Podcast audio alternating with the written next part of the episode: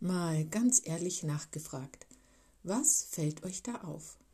Sind etwa wir an dieser Stelle die lieben, braven Frauen, die ergeben und treu an ihren Pappnasen kleben? Wirken wir durch unsere Ergebenheit etwa etwas langweilig und unerotisch? Bilden wir vielleicht keine Reibungsfläche?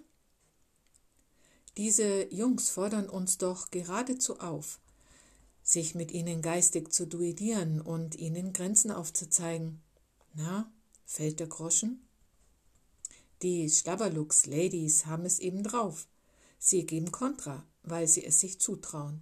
Sie fühlen sich eh nicht so großartig und wundern sich vielleicht selbst darüber, warum gerade Herr Sahneschnittchen auf sie abfährt.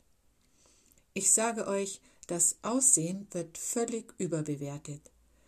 Sicher spielt es eine Rolle, bei wem uns das Wasser im Mund zusammenläuft, aber wie bei den Herren der Schöpfung, die, die am lautesten brüllen, die sind es einfach nicht.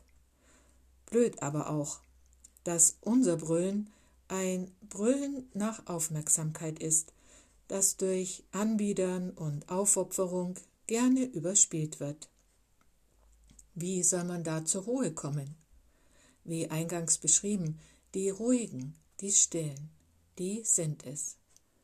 Aufopfern und eigene Grenzen selbst überschreiten ist schlichtweg ein Macho-Gehabe und heißt nichts anderes als Schaut her, wie toll ich bin. Gut gebrüllt Löwe. Hier geht es aber um Kommunikation auf Augenhöhe, und die ist eben nicht immer plüschig. Diese Frauen haben keine Angst, zurückgewiesen zu werden. Sie mussten sich schon immer einen Rang in der Hackordnung erarbeiten und haben dadurch gelernt, dass es sich lohnt, über das zu sprechen, was einem missfällt, oder einfordern, was man haben möchte denn sonst bleibt man eben auf der Strecke. Und sie haben Erfolg damit gehabt. Es ist kaum zu übersehen, dass diese Frauen damit auch immer noch Erfolg haben. Ergo, was lernen wir daraus? Mund aufmachen, bevor es zu spät ist. Mag ja sein, dass der schnellste Weg, einen Mann zu bekommen, der ist, wenn die Fassade hübsch gestrichen und die Blicke der Männer lechzend an diesem Opfer der Begierde haften. Allerdings kommt nach der Eroberungsphase die Erhaltungsphase. Dienern oder sich selbst dabei zu überfordern, schlimmer noch die eigenen Grenzen zu übergehen, von denen unser Partner bis dato nicht einmal ahnte, dass wir überhaupt Grenzen haben, ist dabei nicht sehr hilfreich. In der Medizin spricht man von einem Fließgleichgewicht. Und dieser Vergleich ist absolut zutreffend. Wir Superfrauen sollten endlich mal lernen, den Dingen ihren Lauf zu lassen und unsere Kraft für den Liebesakt aufsparen.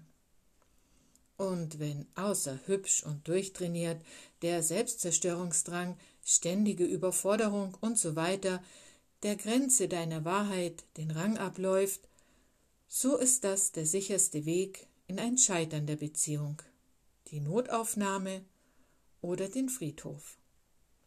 Wähle weise, wohin du willst.